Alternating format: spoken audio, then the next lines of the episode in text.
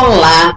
Hoje o programa Mais Saúde recebe uma médica, a doutora Denise Carvalho, que faz muito tempo que eu estou querendo que ela participe do Mais Saúde.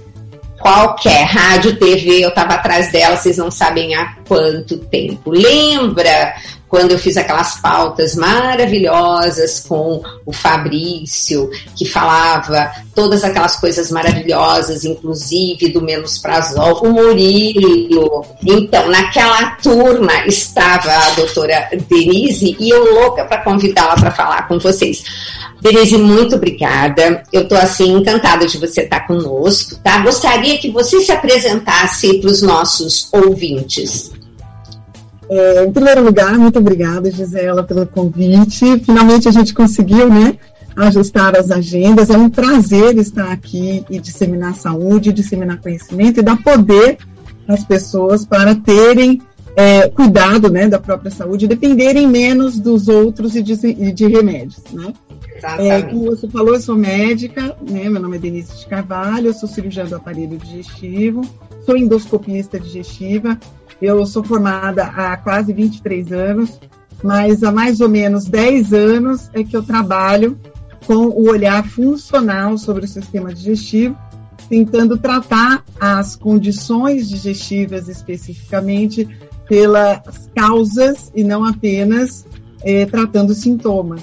E hoje a gente sabe que o sistema digestivo é, é, aliás, já se sabia há muito tempo, né? Hipócrates já dizia que tudo começava nos intestinos, mas a gente esqueceu e o sistema digestivo ficou realmente relegado a um segundo plano, como apenas aquele que absorvia o alimento e jogava fora aquilo que não precisava.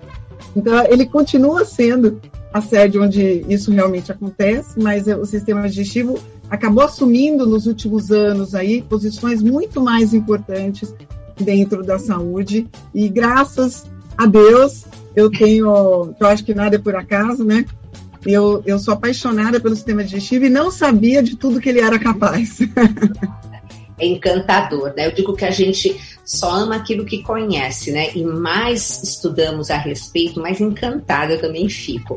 Denise, me explica, você como endoscopista que já trabalhou tanto uh, e, e, e voltada para essa área, mas que tanta gente com problemas assim digestivos, o que está acontecendo? É, tá demais, né? E o que a gente imagina, o que a gente projeta é que isso vai piorar no futuro próximo, né? Principalmente ah, é? com as questões que envolvem a pandemia, né? É, é, na verdade, o programa começou faz tempo, né? E a gente já até discute se isso também não estaria na base da, da quantidade de pessoas com doenças é, graves, né? Principalmente evoluindo aí quando a gente fala em pandemia para doença grave, se um pouco disso também não seria já um sistema digestivo não trabalhando dentro da sua potencialidade, e a gente acredita que isso já faz tempo que vem acontecendo. A principal causa disso, assim, é, fica até difícil a gente dizer se é uma ou outra, mas as duas principais causas, na minha opinião, são as escolhas alimentares, então a questão que envolve a dieta, né? Então, o Brasil tinha uma tradição de uma dieta muito boa, né? A dieta nossa aqui, porque aqui no Brasil tudo dá, né? Então, sempre tem alimento sendo produzido o ano inteiro, né? Nós temos o privilégio de estar num país que tem água abundante, né? Tem temperatura adequada, tem terra abundante para plantio. Então, a gente teria que ter uma, uma alimentação baseada em produtos naturais, né? Infelizmente, com o passar dos anos, o aumento da, da, da, indústria alimentícia, a gente foi incorporando os produtos alimentícios na dieta, né, por praticidade, né, por custo, é, por né, é, é, apelo, né, que a gente vê, inclusive propagandas e tudo mais. Então, a dieta do brasileiro foi mudando em direção a uma dieta muito menos é, natural. Então, eu acho que isso é daí uma das primeiras causas de problemas digestivos. Se não a segunda, ou, até empatada com a primeira, está o nível de estresse. E sabe, Gisela, que embora a gente vira, viva aí num país, né, e que a princípio as pessoas são muito amigáveis, né, é, existe muita essa questão do, do sermos pessoas mais passionais, né, estarmos mais em contato uns com os outros, até pelas questões, a questão da temperatura, A gente tem uma pesquisa, se eu não me engano, é de 2007, de um instituto que, que avalia é, impacto do estresse na vida das pessoas. Eu fui perita da, atualmente Ministério da Economia, trabalhei mais de 10 anos com isso, e a gente Uau. tinha acesso a pesquisas que envolviam, por exemplo, afastamento do trabalho. E uhum. aqui no Brasil, é, nós somos, na verdade, o segundo país mais impactado pelo estresse no mundo, perdendo é. apenas para o Japão. Então, essa pesquisa do ISMA, né, que é um instituto de pesquisa aí dentro dos impactos do estresse, dizer que o Brasil era o segundo país, né? Isso por características próprias, né, do, do país, que ainda está em desenvolvimento, por causa da, da, da questão de corrupção, de violência, é, então, o, o, a, inclusive a consolidação das leis de trabalho, então as relações de trabalho ainda muito fragilizadas. Então, o brasileiro é um povo estressado, né? apesar de tudo. Eles também colocavam um pouquinho isso, que o Brasil nunca tinha passado é, uma guerra, né? nós não tínhamos muitos desafios. E os desafios também servem para moldar a personalidade do ser humano, né? Então, uhum. o fato da gente ser tão abençoado assim fez com que o Brasil, o brasileiro tivesse menos resiliência ao estresse.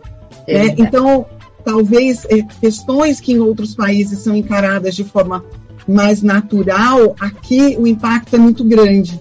Então, nós sofremos muito de estresse e acabamos mudando muito a qualidade da dieta. Esses dois fatores, eu acredito que são os principais é, fomentadores aí, né, de problemas digestivos atualmente. Pois é. E você sabe que quando o paciente uh, uh, vem me procurar, eu antes peço para ele preencher uma tabela, que aliás eu tenho até disponível no site, que falo, gente, quando vocês forem ao médico, leva essa tabela preenchida, porque todo mundo esquece de dizer o que está tomando, né? Uhum. Aí preenchem, né? E mesmo assim, na anamnese, eu ainda pego um monte de coisa que não escreveram. Mas uma das coisas que me deixou assim, assim, abismada é, dentre os medicamentos, aquele omeprazol, pantoprazol, os, né, os digos óis da vida, Aí eu peço assim, qual é o remédio que está tomando, desde quando, para quê, a dose, quem pediu. Aí tá assim que o gastro, né, gastro, solicitou e tá tomando há quanto tempo? 20 anos, Sim. 12 anos. Eu digo assim, mas peraí, como assim? Ai, doutora, foi tão bom, mas eu nem voltei mais pro médico, continuei tomando. E aí, Denise, me conta, o que, que a gente faz para comentar com a nossa população, que não é pequena que está nos ouvindo, que esses maridos, principalmente, que adoram uma medicação desse tipo, que isso não é de Deus. Tem consequências. É claro. É, o, o, corpo humano é maravilhoso, é uma máquina perfeita, né? Que não dá para a gente acreditar que seja apenas obra de evolução e tal, né? É tudo tão lindo, tão maravilhoso, né? E dentro dessa, de, dessa, desse pensamento, né? É, nós nascemos com ácido no estômago, porque nós temos que ter ácido. O ácido no estômago tem várias funções. A primeira delas é controlar a população microbiana dentro do sistema digestivo, porque o microorganismo entra através da alimentação, da água contaminada. Quando ele acha um meio ácido do estômago, ele morre ou ele tem a sua capacidade de reprodução limitada. Então, primeiro por causa disso. Né? Então, isso assegurou que a gente conseguisse sobreviver às intoxicações múltiplas da vida. Uhum. Em segundo lugar, o ácido gástrico é muito importante para a absorção de nutrientes. Então, ele ativa enzimas outras, como a gente chama de pepsinogênio, e transforma em pepsina dentro do estômago, para o início da digestão de proteínas. E quando isso acontece, esse alimento se desloca do estômago para o duodeno, que é a próxima região do sistema digestivo, quando chega esse alimento nessas condições, ou seja, misturado ao ácido e já tendo iniciado a sua digestão proteica, eu ativo outra cascata é, digestiva que vem do pâncreas.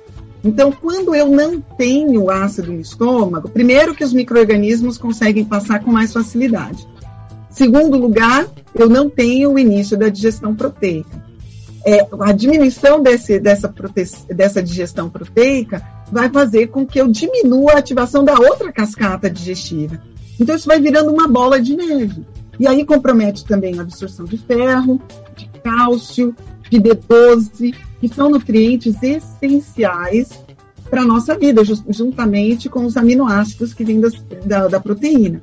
Uhum. Então, é, se tem uma ideia, isso foi, na verdade, a partir da década de 80, de que o ácido não é necessário, ou que o ácido é prejudicial. E eu normalmente falo para os pacientes: olha, se fosse prejudicial, uma coisa que gasta 1.500 calorias por dia para ser feita, na nossa evolução, isso já tinha sido retirado, né? Porque as pessoas que produziam ácido estavam em desvantagem energética, né? Mas não, por que, que a gente continua produzindo ácido até hoje? Porque tem uma razão de ser, né? As pessoas que têm ácido têm, na verdade, uma vantagem né, evolutiva, vamos dizer assim. Uhum. Então, não é para tirar a perder de vista como se a acidez sempre fosse demais. Porque, na verdade, a grande maioria das pessoas tem menos ácido do que deveria, não mais. Né? Então, é, foi interessante aí o advento dessas medicações, né, os chamados prazóis, foram importantes, porque até a década de 80 é, se morria muito de úlceras sangrantes e perfuradas, né? Uhum. E com a descoberta e, né, e o desenvolvimento dessas drogas que bloqueiam a bomba produtora de ácido, a eficiência em retirar o ácido para que haja cicatrização dessas lesões é, ficou muito boa. Então, hoje, praticamente, ninguém é operado de, de úlcera mais. Ah. É, o grande problema não é isso, ainda bem que essas medicações existem. Claro. O grande problema é o uso indiscriminado, a perder de vista, dessas medicações. Não, elas não foram feitas para isso, né? Mas a aparente benignidade do uso delas, né? Ele não tem controle na venda, né? Até o vizinho prescreve para o amigo, né? Não precisa nem de prescrição médica, né? As pessoas é, é, tomam com muita facilidade, né? Com uma, uma, uma benevolência muito grande, né? E aí começou a tomar é, o uso prolongado dessas drogas, que a gente hoje diz, diz que são acima de seis semanas contínuo, é, realmente pode dificultar a retirada dessa droga, porque uhum. eu aumento a produção de alguns hormônios que na hora que eu vou tentar tirar essa droga, eu sinto muita dor. Então é, é como se fosse uma dependência. E aí, para retirar, eu teria que fazer, assim como se faz, por exemplo, com os barbitúricos, né? Eu teria que fazer uma, um desmame dessa droga. É. E aí ninguém faz, né? E aí é. fica, não, se eu, tenho, se eu ficar um dia sem tomar, eu passo mal. Aí eu falo assim, interessante, né? Era assim. Né? Quando a gente usa um remédio, a gente usa para aquele remédio que nos cure, né? Ou Sim. nos ajude a curar, potencializando a, o poder do nosso corpo de autocura. Uhum. É, não que a gente se torne dependente dele. Né? É, eventualmente podem existir drogas que façam isso, mas no caso dos inibidores de bomba de prótons, hoje a gente já sabe que o uso crônico dessas medicações leva a uma série de problemas né? Um aumento da incidência de demência, né? A deficiência do ferro, a deficiência de cálcio, então aumenta a chance de osteoporose, é, aumenta a, a incidência de neuropatias periféricas também pela deficiência de B12, aumenta a incidência de câncer do sistema digestivo por causa da presença dessas proteínas mal digeridas. Né? É, então, o ideal é que a gente use essas drogas de forma inteligente e limitada. Né? Não para sempre. Exato. E, Denise, por exemplo, uh, eu digo que tem medicação uh, que, quando é necessário, ela é super parceira. A gente tem que tomar, mas tem data, começo, meio e fim. Então, Uh, o uso dessa medicação, como você falou, é para ocorrer uma cicatrização. Essa cicatrização, ela necessitaria de um uso mais ou menos de quanto tempo para que ocorra essa cicatrização no estômago? É, claro que é, depende da idade, da vascularização, né, do estômago, é, por exemplo, se ela tem H. pylori ou não, né, da, da causa dessa doença. Por exemplo, está usando anti-inflamatório não hormonal, que é uma das principais causas de lesões ulcerosas do sistema uhum. digestivo, mas em média, seis semanas são mais do que suficiente para uhum. a cicatrização de lesões. Então, gente, por favor, voltem ao médico, porque eles têm mania assim, ah, doutora, pode tirar? Eu falei, nutricionista não dá nem tira remédio, você tem que voltar no médico que deu e retirar. Bom, falamos dos problemas, falamos assim um pouco das causas, uh, citamos a, o caminho mais curto, né? E a pergunta: Vamos na causa. Você falou que a alimentação, a gente está assim, sabendo, falamos do estresse, que a gente sabe também que, além de tudo, ele, ele diminui a quantidade de zinco disponível, que aí também para fazer o nosso ácido clorídrico dá aquela confusão toda. O que, que você uh, recomendaria para quem está nos ouvindo? Olha, eu tenho problemas no estômago. O que, que eu posso fazer com a minha alimentação? O que, que eu tenho que evitar? O que, que eu tenho que caprichar? Coisas assim. Olha, em primeiro lugar, tirar os produtos alimentícios, né? Tudo que vem em embalagens, tudo que vem da indústria, né? Que são manipulados, né? O que fica nas prateleiras, né? Que não estragam, então, é, isso é a primeira coisa. Comer comida, né? É aquilo que foi feito mesmo, que a gente, dentro de toda a evolução da espécie humana, a gente já tem ciência de como digerir é, a comida. Então, comer mesmo arroz, feijão, não é nada caro, é o que for na época, né? Tirar, ir na xepa da feira, normalmente Isso. o alimento está mais fresco, né? Com mais nutrientes, inclusive, né? Porque foi colhido recentemente. Então, comer comida. Né? Então, em primeiro lugar, é, assim, isso já facilita muita coisa. Outra coisa, tirar é, o máximo possível de açúcar, né? E adoçantes. Adoçantes também são muito ruins para o sistema digestivo, porque eles são usados pelos micro-organismos como material de fermentação. Então, tirar açúcar, adoçante, produtos industrializados, álcool, muito cuidado com o álcool, né? Porque ele aumenta o estresse oxidativo da mucosa, né? Então, diminui o potencial de recuperação dessa feridinha, vamos dizer assim, né? Do machucado. Isso é muito importante. É, hábito tabágico, né? O, as pessoas não têm ideia que quando elas fumam, elas engolem também a fumaça. Né? E quem é endoscopista e entra dentro de um estômago, sabe quando a pessoa é fumante, ela não precisa nem contar.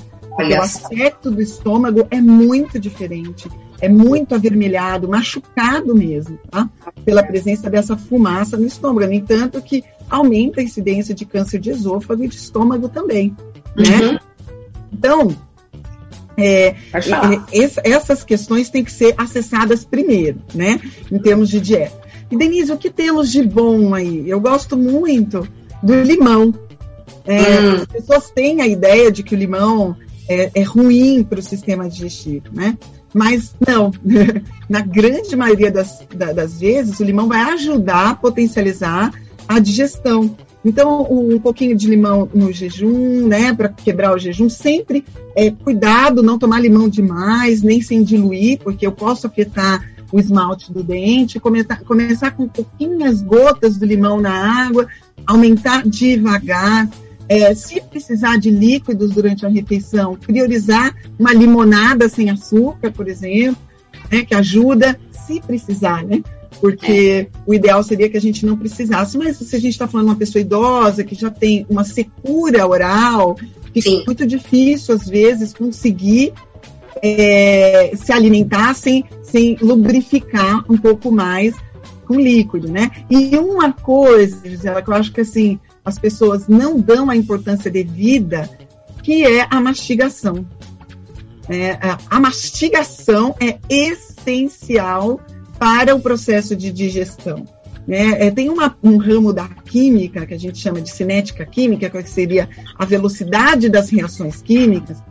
Quanto maior é o, o a área de contato entre o substrato, né, que seria a comida, e o reagente, a enzima, quanto maior a área de contato entre os dois, maior a velocidade da reação química.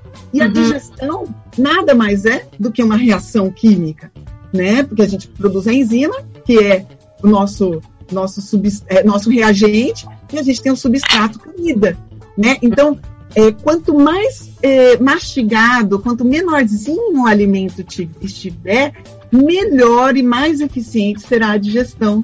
Então, menos fermentação, menos gases, menos refluxo. É uma coisa muito simples que você pode começar a fazer agora, né? E que pouca gente faz adequadamente. Exato, eu estou dando risada porque quem está ouvindo falar, ah, mas não é possível, ela escolheu alguém para falar exatamente o que ela diz. Gente, é unânimo. Eu até falo assim, Denise, eu falo, gente, é a diferença de você engolir um pedaço de carne e apresentar para o seu estômago uma carne moída. Sim. Totalmente isso.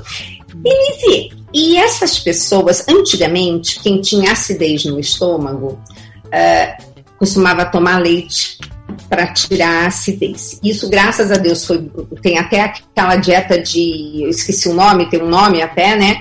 E isso foi foi retirado. A pergunta é se o estômago tem que ser ácido na hora da digestão proteica, se eu tomo leite que é proteína pura, como que fica essa digestão se a gente sabe que o leite faz o quê? Né? Elimina a acidez. Como é que fica isso? É ruim, né? Infelizmente, infelizmente, o leite de vaca não é para ser alimento humano. É, infelizmente, foi uma coisa, claro, né, que veio de crenças, né, e também em, em, épocas que a gente não tinha conhecimento, nem outras alternativas, e, e também, obviamente, teve uma indústria que se desenvolveu a partir daí e que faz propaganda, né, do, dos efeitos, entre aspas, aí, benéficos do leite para a digestão, né, para os ossos e outras coisas assim. Mas, uhum. infelizmente, não é bem assim. Né? O leite pode até fazer parte da dieta é, esporadicamente, né? E principalmente um leite que viria aí, por exemplo, de é, vacas que pastam, que não são mantidas presas, que não são, é, não recebem hormônios estimulantes né, para produção de leite ou ovulação, né, que não são mantidas em, em, condições até relativamente cruéis, tomando antibiótico para que não desenvolvam mastite. Então, assim, infelizmente, né, o ideal seria que você tivesse a vaquinha na fazenda que está amamentando o seu bezerro, você pegar um pouquinho, né? é diferente da, do, do, que a gente tem hoje, que acaba, acaba, nem se assemelhando né, ao leite de verdade, né? Infelizmente acontece. Exato. Mas então, gente, tá vendo? A gente acaba sempre falando a mesma coisa. Bom, nós estamos a três minutinhos de acabar. Viu como é rápido? Nossa, é bom, é, quando o programa é bom, é assim, né? É, bom, com esses três minutinhos, eu quero deixar você super à vontade para fazer as suas considerações, é, finalizar e deixar seu contato, um canal que você queira disponibilizar, enfim, fique super à vontade. Mais uma vez, muito obrigada pela oportunidade de você dividir a sua audiência comigo. É, eu queria dizer que, para quem não me segue no Instagram, né, arroba doutora Denise, underline de Carvalho, doutora ponto Denise de Carvalho, eu tenho dois livros publicados, Quebrando o Círculo Vicioso, em que eu falo do sistema digestivo como um todo, e tudo isso que eu falei aqui está no livro, é compilado, e eu falo um pouquinho lá também do quanto o sistema digestivo afeta os outros sistemas do seu corpo, e o segundo livro é o Imunidade, Intestinos e Covid-19, em que eu ah. falo um pouco mais aí do, dos efeitos que a gente pode melhorar a imunidade a partir da modulação do sistema digestivo. Fantástico. E é isso aí. Escuta os dois, e aí você dá para comprar pelo seu site? Como dá que... para comprar é, pela, pela Amazon. Ah, ótimo. É, é, tá, tem na Amazon, inclusive o primeiro já tem também na forma de Kindle. Ah, e, ótimo é, que facilita, é baratinho, e no uhum. site da editora Pandorga. Inclusive, ah. por causa da, da, do dia do livro, que foi segunda-feira, é, eles estão em promoção no site da Pandorga. Gente, então, para quem quiser aproveitar essa semana, Sai mais Iremos. Iremos, porque vale muito a pena. É uma literatura que. E tá num, num, num, num vocabulário assim que o leigo também consegue assimilar. Sim, principalmente o primeiro, que foi realmente direcionado para o leigo, mas muita gente profissional de saúde consegue aproveitar bastante que coisa bom. de lá também. Tá. Bom, Denise, eu quero agradecer muito. Isso aqui é, é um microfone aberto para o profissional da saúde. Nós precisamos informar a nossa população uh, com bons conteúdos, porque você sabe que uh, internet e, e, mídia social aceita tudo, né? Então, sempre nós precisamos estar presentes, é uma coisa que eu digo para todo mundo. E aqui é um canal aberto. Tudo que você tiver em mente, assim, ai, olha que informação bacana, venha, participe e vamos passar para nossa audiência, tá bom? Denise, mais uma vez, super obrigada, tá? Eu que agradeço, minha querida. Um abraço. Um abraço. Gente, bela pauta, né? Tá vendo por que eu tava atrás dela? Bom, queridos e queridas, um beijo enorme e eu espero vocês no próximo Mais Saúde.